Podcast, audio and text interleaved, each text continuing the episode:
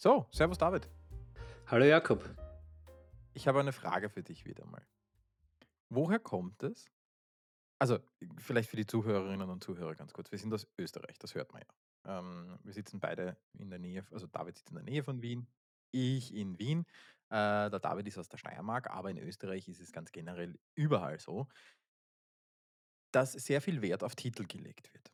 Das ist jetzt in unserer Generation nicht mehr ganz so wie früher, aber es ist doch durchaus noch zu spüren. Die Herr Hofrat und Frau Hofrat und Herr Professor, Herr Doktor, Herr Magister, Frau Magister, Frau Doktor, alles quer durch.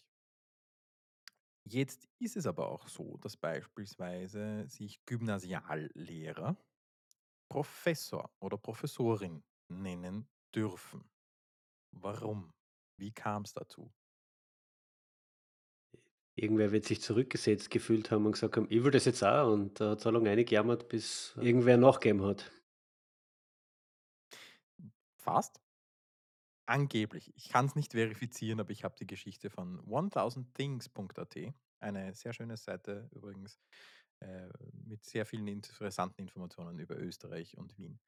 Ähm, angeblich war es so, dass die Gymnasiallehrer eine Gehaltserhöhung vom Kaiser, vom Kaiser Franz Josef verlangt haben und der gesagt hat: „Njet, gibt's nicht.“ Er hat ihnen aber angeboten, äh, dass sie sich fortan Professor oder Professorin nennen dürfen. Und im titelgeilen Österreich waren die Lehrer total scharf drauf und haben gesagt: „Passt, nehmen wir und auf das Geld verzichten wir.“ Würde ich nicht so machen. Ich hätte das Geld genommen. Ich hätte aufs Geld bestanden und hätte auf den Titel gepfiffen. Hm, ich weiß nicht. Also in Österreich öffnen Titel teilweise schon noch ziemlich viele Türen, ja.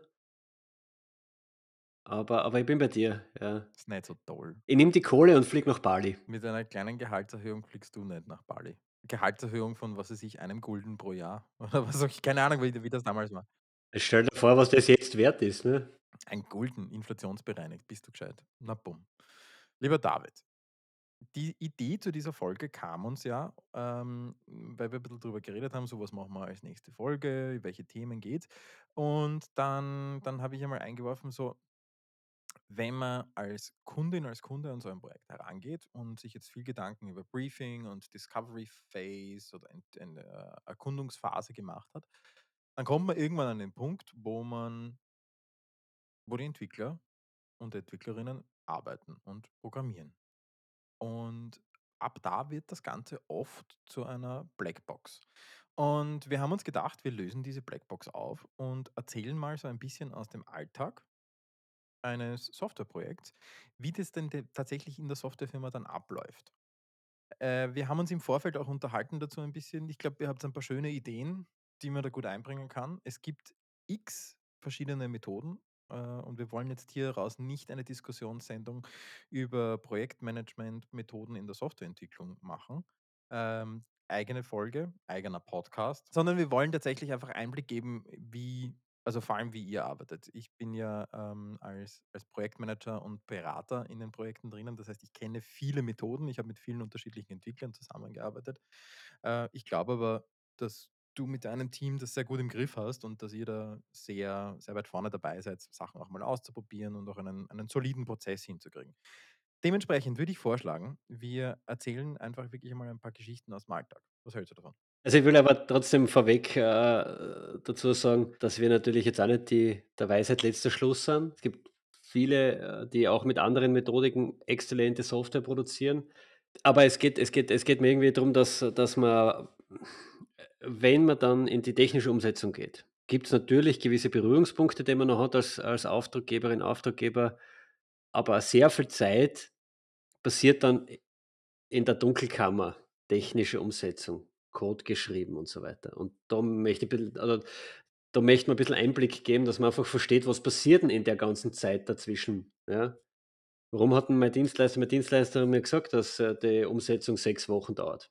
Und da ein bisschen reinschauen können einfach. Wir haben unsere Discovery Phase abgeschlossen. Wir wissen in etwa, wie sich die Leute durch die, ähm, durch die Anwendung bewegen sollen. Jetzt gilt es genau das runterzubrechen in eigentlich in managebare, wir nennen es manchmal Chunks, wir nennen es Patches, ähm, in, in Bereiche, in Aufgaben, die man als eine Einheit behandeln kann. Ähm wie geht ihr an das Ganze heran? Also, ich kenne verschiedene Zug ich kenne verschiedene, äh, Zugänge dazu. Äh, aber wie geht's wie geht ihr konkret an so 'ne Aufgabe dann heran? Erzähl einmal. Okay, also, ich gehe einmal davon aus, dass das Kickoff, das wir machen, schon stattgefunden hat. Also, das ist der Punkt, wo alle am Projekt Beteiligten einmal momentan in einem virtuellen Raum zusammenkommen, um sich auch mal zu Gesicht zu zu bekommen, ja. Es erzeugt einfach 'ne ganz andere Art von Zusammenarbeit, wenn man alle mal gesehen hat, ja, alle Beteiligten. So, das hätten wir gemacht. Ja, check, Hackerl drunter. Auf jeden Fall und jetzt da ist schön der Bogen gespannt schon zu zu der Discovery Phase, zu dem Red Route Mapping, ja? Da haben wir ja schon so 'ne gewisse Priorisierung gemacht. Ähm, und da schnappen wir uns das 1. jetzt, ja, das sich als das Wichtigste oder der 1. Schritt, äh, identifiziert hat und machen was, das wir „Get one thing done“ nennen, ja? Äh, und bringen das quasi das in Produktion. Also, quasi Nose to Tail, End to End, von Anfang bis Ende, je nachdem, wie man's nennen möchte, ja? Ähm Gut, was heißt das? Wir nehmen ein Ding her und und und und implementieren das. Also, da da spielen ja ganz viele Bereiche eine Rolle. Also, zuerst setzen Sie da mal quasi da die Project Ownerin, wie sie's bei uns heißt, ja, und der Tech Lead, also sprich der technisch Verantwortliche in dem Projekt, ja, da wird einer ernannt und der ist dann technisch verantwortlich in dem Projekt, setzen Sie hin und skizzieren die Lösung. Wie will man das eigentlich umsetzen, ja? Also, shapen die Lösung, wenn man so möchte, ja? Ähm, und setzen aber auch gleichzeitig die ganzen also die ganzen Grenzen, die Boundaries fest, ja? W gibt's 'ne Deadline? Okay, Deadline gibt's, ja? Zack, zack, zack. Also, diese ganzen Rahmenbedingungen legen Sie fest, holen sich die auch vielleicht noch ein, wenn das tatsächlich im Vorfeld noch nicht geklärt wurde und geben dann am Ende dieses Prozesses ein Commitment an. Diese Lösung schaffen wir bis dorthin, ja? Äh, und das geht dann quasi dann wird das restliche Team involviert und dann wird das quasi in die Umsetzung gebracht. Lass uns das an einem Beispiel vielleicht diskutieren. Nehmen wir also, ich glaube, das beliebteste Beispiel generell für solche Sachen, äh, sind To-do-Listen. Ich weiß, es ist ein bisschen ein ausgelutschtes Beispiel, das ist irgendwie so 'n bisschen ist ein bisschen so wie Smoke on the Water im äh, im Gitarrenladen.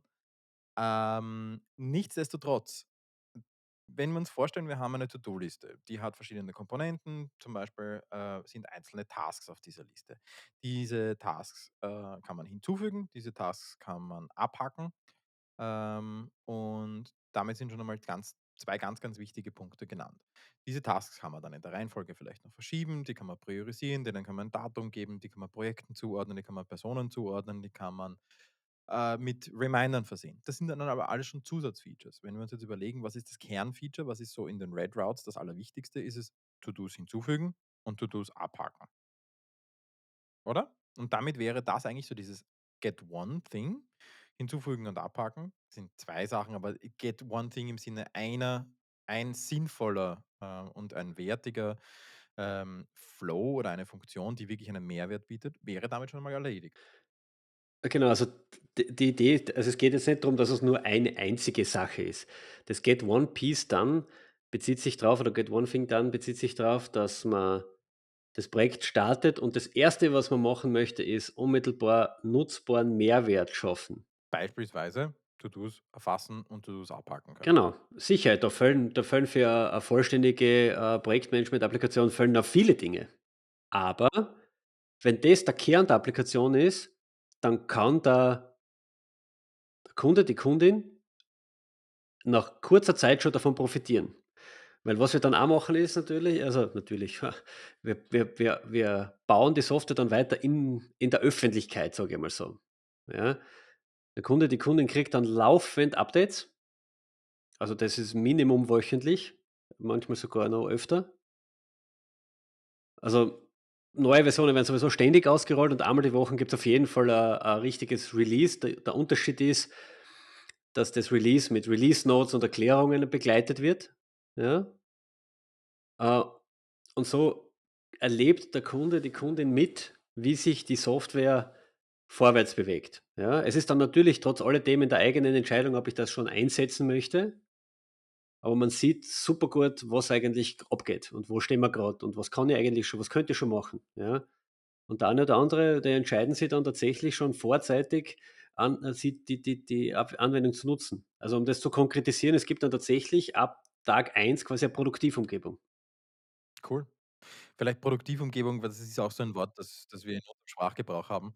Ähm, es gibt für eine Software also wenn man vor allem, wenn man in Richtung, äh, webbasierter Software geht, gibt's verschiedene Umgebungen. Eine Umgebung heißt nichts anderes als eine Einheit beziehungsweise eine Instanz dieser Software.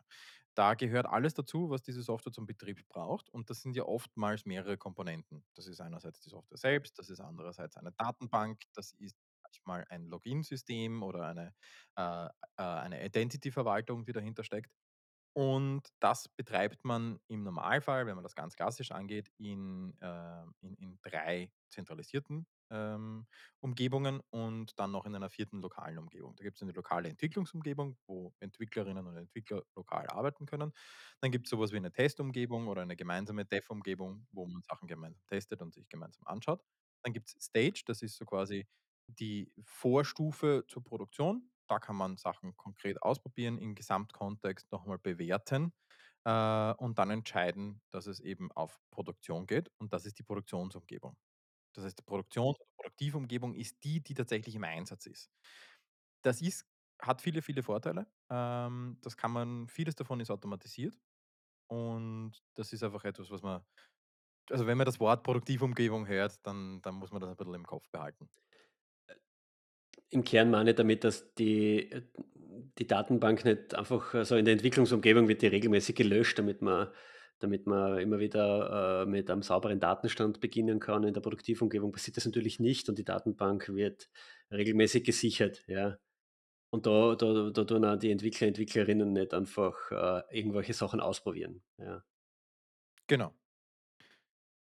David, jetzt habe ich eine Frage für dich. Jetzt haben wir in in Softwareprojekten gibt es immer wieder diese Situationen, wo man sagt: „Okay, wir arbeiten jetzt an diesem und jenem Feature.“ Und dann kommt die Frage auf: „Wieso dauert das so lange?“ Vielleicht wollen wir mal runterbrechen an einem simplen Feature, beispielsweise dem Erfassen von To-dos auf einer ganz normalen Liste, was zu so etwas alles dazugehört und wie diese Komponenten auch zusammenhängen. Weil das ist ja oftmals mehr als nur ein na ja, wenn er das auf Papier aufschreibt, dann ist das ja, ah, in einer Minute dann und dann ist aufgeschrieben. Da gehört ja oftmals mehr dazu. Vielleicht können wir da mal durchgehen und einmal erklären, welche Bereiche? Was ist da was ist technisch alles zu tun und die Zusammenhänge da einmal ein bisschen verdeutlichen? Okay, also wir haben jetzt wir betrachten jetzt das Anlegen eines neuen ein neues neuen Eintrages. Genau, ein auf einer To-do-Liste einen ein neues To-do erfassen. Okay, ja, was ist da alles zu tun, ja? Ich fange bei solchen Sachen gern quasi von von der Nutzer vom Nutzerin weg an. Also, ich muss einmal die Benutzeroberfläche entsprechend, äh, entwerfen. Also, sprich, mir überlegen, äh, ich brauche ein Eingabefeld, äh, ich muss es irgendwie beschriften, ähm, ich muss, ähm, 'n Button hinmachen, damit ich das abschicken kann, ja, damit ich sagen kann: „Das möchte ich jetzt hinzufügen.“ Dann muss ich die Interaktion mit dem Webserver machen. Muss ich die Daten hinschicken, ja. Am Webserver muss ich die Daten dann annehmen und validieren, also sagen: „Okay, was da drin steht, ist nicht schädlich und, äh, das kann ich so in die Datenbank speichern.“ Dann muss ich das in die Datenbank speichern, ja, und dann den ganzen Weg retour quasi bis, äh, wieder in den Browser zurückmelden: „Hey, es hat alles super funktioniert. Du kannst, äh, jetzt da quasi diese das das, was da die Benutzerin da eingegeben hat, in die Liste hinzufügen.“ Ja. Das ist ungefähr ungefähr das, was du jetzt im Sinn gehabt hast. In etwa, ja genau. Also das sind jetzt da sind jetzt einige Begriffe gefallen, die sollte man vielleicht einmal die sollten wir vielleicht einmal aufklären. Was ist die Benutzeroberfläche? Die Benutzeroberfläche ist das, was tatsächlich eine Nutzerin, ein Nutzer zu Gesicht bekommt. Das ist das, was bei mir im Browser wir bleiben jetzt mal bei der Webentwicklung, was bei mir im Browser angezeigt wird. Das hat aber noch nicht so wahnsinnig viel damit zu tun, wie die Daten im Hintergrund verarbeitet werden. Sprich, gespeichert werden, sprich, indiziert werden für so etwas wie eine Suche äh, oder auch verarbeitet, berechnet werden.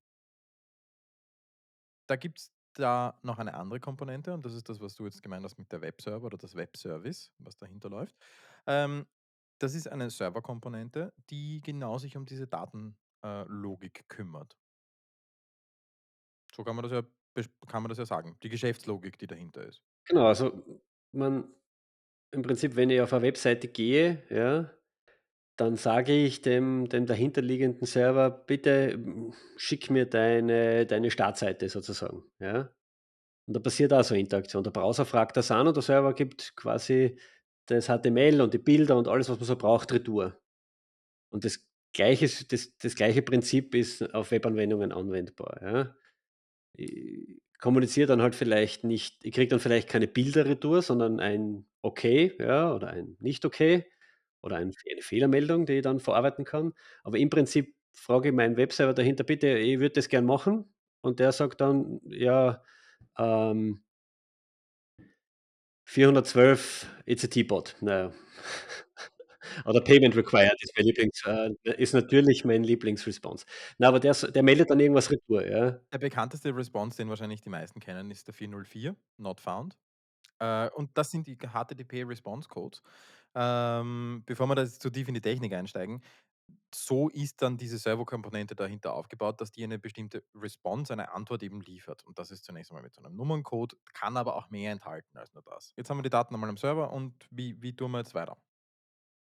Ja, ich meine, da können dann viele Dinge passieren, aber wenn wir den einfachsten Fall jetzt hernehmen, ist, dass ich die die Daten, die ich entgegengenommen habe, ja, ähm, in meine Datenbank speichere, ja? Das ist noch mal das System dahinter. Da kann ich zum Beispiel mit einer Sprache wie SQL, äh, mit dieser Datenbank interagieren, äh und ihr sagen: „Bitte, das ist d d der Benutzer, die Benutzerin hat jetzt das To-do-Item angelegt, bitte speichere das mal in der Liste ab, ja, in der in deiner Datenbank.“ Und die Datenbank sagt mir dann: „Ja, super, habe ich gemacht, da bitte, äh, alles erfolgreich.“ Und ich kann dann wiederum als Webserver zurückmelden: „Hat alles passt, ja, geht schon Auch da los.“ muss ich jetzt schon wieder mit dem Glossar eingreifen. SQL, SQL.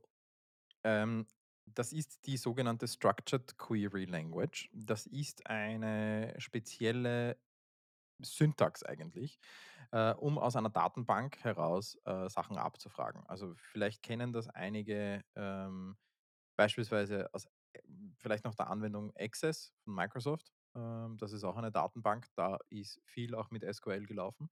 Ähm, aber letztendlich ist es eine eine eine eine strukturierte Form, äh, um Abfragen an eine Datenbank zu äh, zu machen. Da gibt's verschiedene Funktionen. Das ist ein ein ein ein Filtern dabei, da ist es ein Suchen dabei nach bestimmten Sachen. Absolut. Also, ja, es ist natürlich jetzt, wenn man so was beschreibt, super schwierig, gewisse Begriffe nicht zu verwenden. Falls der Jakob vergisst, auf irgendeinen von die Begriffe aufmerksam zu machen, dann bitte schreibt's uns. Ja, ich bin gern bereit, jeden Begriff zu erklären, ähm, aber in so einer technischen Folge ist manchmal schwierig, ja, gebe ich gern zu. podcast@digi-watt.com und wir beantworten jedes E-Mail. So, zurück zum Thema. Jetzt ist das Ganze in der Datenbank gespeichert. Ähm, jetzt sind verschiedene Sachen mit den Daten passiert und jetzt werden die Daten auch wieder ausgeliefert an die an die Präsentationsschicht, an den an den sogenannten Client beziehungsweise an das User Interface. Die Benutzeroberfläche, ne? Kann sein, muss er nicht, ja. Der Server kann ja einfach Retour melden, es hat funktioniert, ja. Aber nehmen wir mal an, der der Server würde dir dann ja, würde die aktualisierte Liste der To-do-Einträge zurückschicken, ja, an den an den Browser als Erfolgsmeldung sozusagen, ja. Dann kann man dann im in in der in der Anwendung, in der Webanwendung hergehen und sagen: „Hey, super, habe 'ne neue Liste retour gekriegt. Ich aktualisiere mal die Anzeige“, ja. Das, äh, ist in dem Fall das Medium im äh, mit mit, äh, JavaScript ist da die Sprache, ja. Ähm, das läuft in jedem Browser. Und mit dem kann ich dann eben diese Listenansicht neu erstellen lassen, sodass dann der diejenige, die das benutzt, sieht: „Okay, wow, cool, mein To-do-Item ist jetzt in der Liste unten aufgetaucht.“ Sehr, sehr nice, ja. Ja. Interessant. Also, man sieht, äh, es gehört eigentlich zu so etwas Simplem wie einen To-do-Eintrag anzulegen gehört hinten dran einiges dazu, um das auch wirklich zu speichern, um das auch wieder anzuzeigen, das alles zu aktualisieren und so weiter. Ich glaube, das sind ein paar wichtige, äh, Erkenntnisse dabei. Anforderung implementiert, die eine. Wie geht's weiter? Ja, so, wir haben das dieses Feature jetzt super implementiert. Das heißt, wir präsentieren das einmal, ja. Zuerst mal intern. Wir haben, äh, Fixpunkte, wo wir das der ganzen Firma zeigen, was wir da in den letzten 14 Tagen gemacht haben, beziehungsweise, äh, demjenigen, der das Projekt in letzter Konsequenz verantwortet intern den Project Sponsor, da sagen wir das einmal. Ja. Schreiben unsere Release Notes und äh, informieren den Kunden, die Kundin darüber, hey, da, erstes Feature kannst du benutzen. So. Release Notes ist, wenn man eine neue Version von einer Software, äh, egal ob das eine Server-Software, eine, eine Client-Software, was auch immer ist, ähm, veröffentlicht oder weitergibt, dann schreibt man dazu sogenannte Release Notes. Das sind die Notes, die Notizen, die diesen Release beschreiben und die beschreiben, was sich geändert hat. Das sieht man beispielsweise, wo es die meisten wahrscheinlich kennen, ist das in den App Stores, im Play Store und im äh, iOS App Store. Äh, da gibt es die Section What's New. Das sind klassisch Release Notes. Da steht drinnen, was sich geändert hat, was neu ist. So, Release Notes sind geschrieben. Und damit quasi ist der erste wichtige Schritt in dem Projekt erledigt. Ich habe ein Ding gemacht, ich habe es dem Kunden gezeigt, ich bin quasi produktiv. So, und dann kann ich mir wieder die Rate Routes hernehmen, ja, beziehungsweise ist das dann in meinem Projektmanagement-Tool vielleicht eh schon visualisiert, in welcher Reihenfolge was das nächste ist, was man machen möchte, ja. Das ist dann ein sogenanntes Backlog. Na, das, äh, uh, da muss ich gleich aber dazu sagen, bei uns gibt es kein Backlog. Ja, das Begriff, den habe ich eliminiert, gibt es nicht, weil das ist einfach nur, in, in der Regel sammelt sich im Backlog einfach eine Million Sachen an, die eh niemand macht. Das ist der Backburner bei mir. Ja, äh, wir scopen, wir scopen dann weiter. Wir schauen dann, okay, das ist der nächste Schritt, den wir gehen wollen. Ähm, und shapen das wieder zu, einem, zu einer konkreten Lösung und setzen das um und bringen das wieder raus. Ja. Und so handeln wir uns so lang vorwärts, bis wir quasi Ziel erreicht haben. Ja. Salamitaktik. Im Prinzip Salamitaktik, das ist richtig, mit, äh, mit einem fixen Enddatum. Salamitaktik mit, wir wissen, wo die Wurst zu Ende ist und oder wir hören da zu schneiden auf und jede Woche gibt es ein Häppchen für alle. Sozusagen, ja. Weil Salami, Salami mag man eben. Es hat bei uns äh, unmittelbar gleich, es gibt gleich eine Deadline. Also wir haben fertig, äh, das erste, was wir definieren, ist der Fertigstellungszeitraum. Okay, das ist spannend. Ähm, was variabel ist, ist dann de facto der Scope. Ja. Ja, muss sein. Also natürlich kannst, kann man nicht das Dreieck des Todes erzeugen, wo alle, alle, alle Variablen fixiert sind. Darüber haben wir in der ersten Folge schon gesprochen. Das Dreieck des Todes ist ein Dreieck aus äh, Qualität, Zeit ähm, und Kosten, beziehungsweise Qualität und Scope. Da geht es einfach darum, du kannst, du musst aus diesen, aus diesen drei Faktoren musst du zwei auswählen und musst einen flexibel lassen. Bei einem fixen Zeitbudget und einem fixen finanziellen Budget muss der Scope ähm, variabel sein. Wenn man einen fixen Scope und ein fixes Zeitbudget hat, dann muss das Kostenbudget das äh, variabel sein. Und wenn Kosten und Scope fix sind, dann ist das Zeit, muss die Zeit variabel sein. Genau. Ansonsten landet man in der Hölle. Ja, genau, wie bei Harry Potter. Ja. Ja, äh, und das sind bei uns entweder zwei, vier oder sechswöchige Zeitzyklen, ja, die wir fix festnageln. Das ist schon natürlich abhängig davon, von dem, was man erreichen möchte. Also man kann da nicht unrealistisch sein und sagen, okay, ich mache ein komplett neues Online-Bezahlsystem in zwei Wochen. Da kann ich noch so viel am Scope herumschrauben, das wird einfach nicht funktionieren. Ja. Also natürlich braucht es den Reality-Check. Es muss natürlich irgendwo stimmig sein, das, was ich erreichen möchte. Ja. Ähm, und dann wird es, dann gibt es quasi die Version 1.0. Dann kommt die, dann geht die online, die Leute fangen das zum Benutzen an und wir lassen quasi den, das äh, heißt äh, so ein bisschen Let the Storm Pass. Das heißt, die lassen mal den ersten Sturmlauf an mir vorbei. Das, was meine ich damit? Egal wie gut die Qualitätssicherung ist, es wird immer dort und da Fehler geben. Das heißt, man muss den Freiraum unmittelbar danach frei haben, diese auch zu beheben. Ja? Ähm, dann, gibt's, dann ist es natürlich auch für die Benutzerinnen mit einem Change verbunden. Das heißt, da gibt es dann oft, egal wie gut man eine Software erklärt oder wie, immer Fragen, die muss man abarbeiten. Und da bringt es einfach noch nicht viel, wenn man bereits mit dem nächsten Entwicklungszyklus anfängt, weil das lenkt dann nur ab. Ja. Und das ist diese Phase, die wir, die wir da nach so einer 1.0 anhängen, bevor wir dann wieder in den nächsten Entwicklungszyklus gehen. Ja. Also ich habe das in ganz vielen Projekten, oder eigentlich in jedem Projekt macht man das, dass man nach dem Launch einer ersten Version eben genau so eine, so eine Intensive Care Phase oder äh, gibt es verschiedene Namen dafür, wie man das nennen kann. Ähm, macht und sich da wirklich die Zeit nimmt, um auf Nutzerfeedback zu reagieren, um schnell reagieren zu können einfach auch. Ja, also ich habe das habe das natürlich in anderen Methodiken, äh, Scrum, äh, schon anders erlebt. Vielleicht haben wir's auch dann einfach falsch angewendet, aber da wird dann eine Version released an 'nem Tag und dann am nächsten Tag wird quasi der nächste Sprint geplant und es wird weitergearbeitet. Und man ist dann einfach vollkommen abgelenkt, wenn dann ah, da kommt 'ne Kundenanfrage rein, dann kommt der Support dort, dann kommt da da ist ein Bug zum Fixen. Und viel besser fürs Gesamtergebnis ist es, wenn man sich sagt: „Okay, es das wird kommen, ja. Das ist ganz sicher kommt diese Phase. Also, seien wir so ehrlich und gehen diese auch mit Professionalität und Konsequenz an, anstatt zu glauben, ich kann währenddessen da groß weiterentwickeln“, ja. Ähm, ja, ich meine, das natürlich kann man in der Phase zum Beispiel seine Schulden bezahlen. Was meine ich damit? Wenn man Software entwickelt, muss man auch Das ist nur, weil der David beim Pokern immer verliert. Äh, ja, weil ich kann nicht gut pokern, ja. Ähm, das gebe ich auch ehrlich zu, ja, ich bin zu ehrlich. Äh, aber auf jeden Fall, äh, Software entwickeln ist auch immer irgendwo ein Kompromiss gehen. Natürlich gibt's Kompromisse im Budget und in den technischen Gegebenheiten und so weiter. Und man kommt dann man kommt dann danach drauf, okay, manche Kompromisse sind faule Kompromisse gewesen. Ja, also das heißt, in in in Fachtermen ist, ich baue technische Schulden auf. Und wenn man nicht immer wieder, so wie in der echten Welt, seine Schulden auch zurückbezahlt, dann werden diese Schulden irgendwann zum Konkurs führen. Und Konkurs in dem Sinne heißt es, dass die Software mörderviel Kohle verschlingt, um sie noch betreiben zu können. Jede Änderung hat dann zieht einen Rattenschwanz hinter sich her. Gigantisch, ja. Jede neue Version vom Betriebssystem oder von Browsern verursacht Änderungen hinten und vorne. Es ist wahnsinnig schwierig, etwas zu ändern oder oder etwas zu bewegen. Das ist einfach es wird dann irgendwann unwartbar. Und da kann man also da da können da da kann man auf sein Bauchgefühl vertrauen, weil wenn man sich dann irgendwann denkt: „Warum warum kostet diese kleine Änderung in der Software will ich eigentlich nur da ein zusätzliches Datenfeld haben.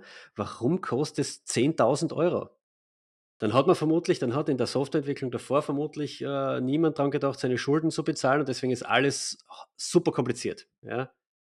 Und das auch das akzeptieren wir und deswegen bauen wir immer wieder Phasen ein, wo wir diese Schulden bezahlen. Weil es Software am Leben erhält, weil was um was geht's da?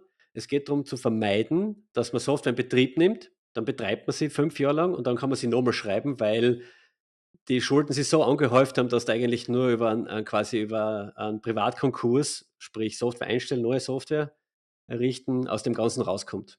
Schöne Zusammenfassung und dann beginnen wir von vorne. Dann beginnen wir von vorne, so lang bis wir fertig sind.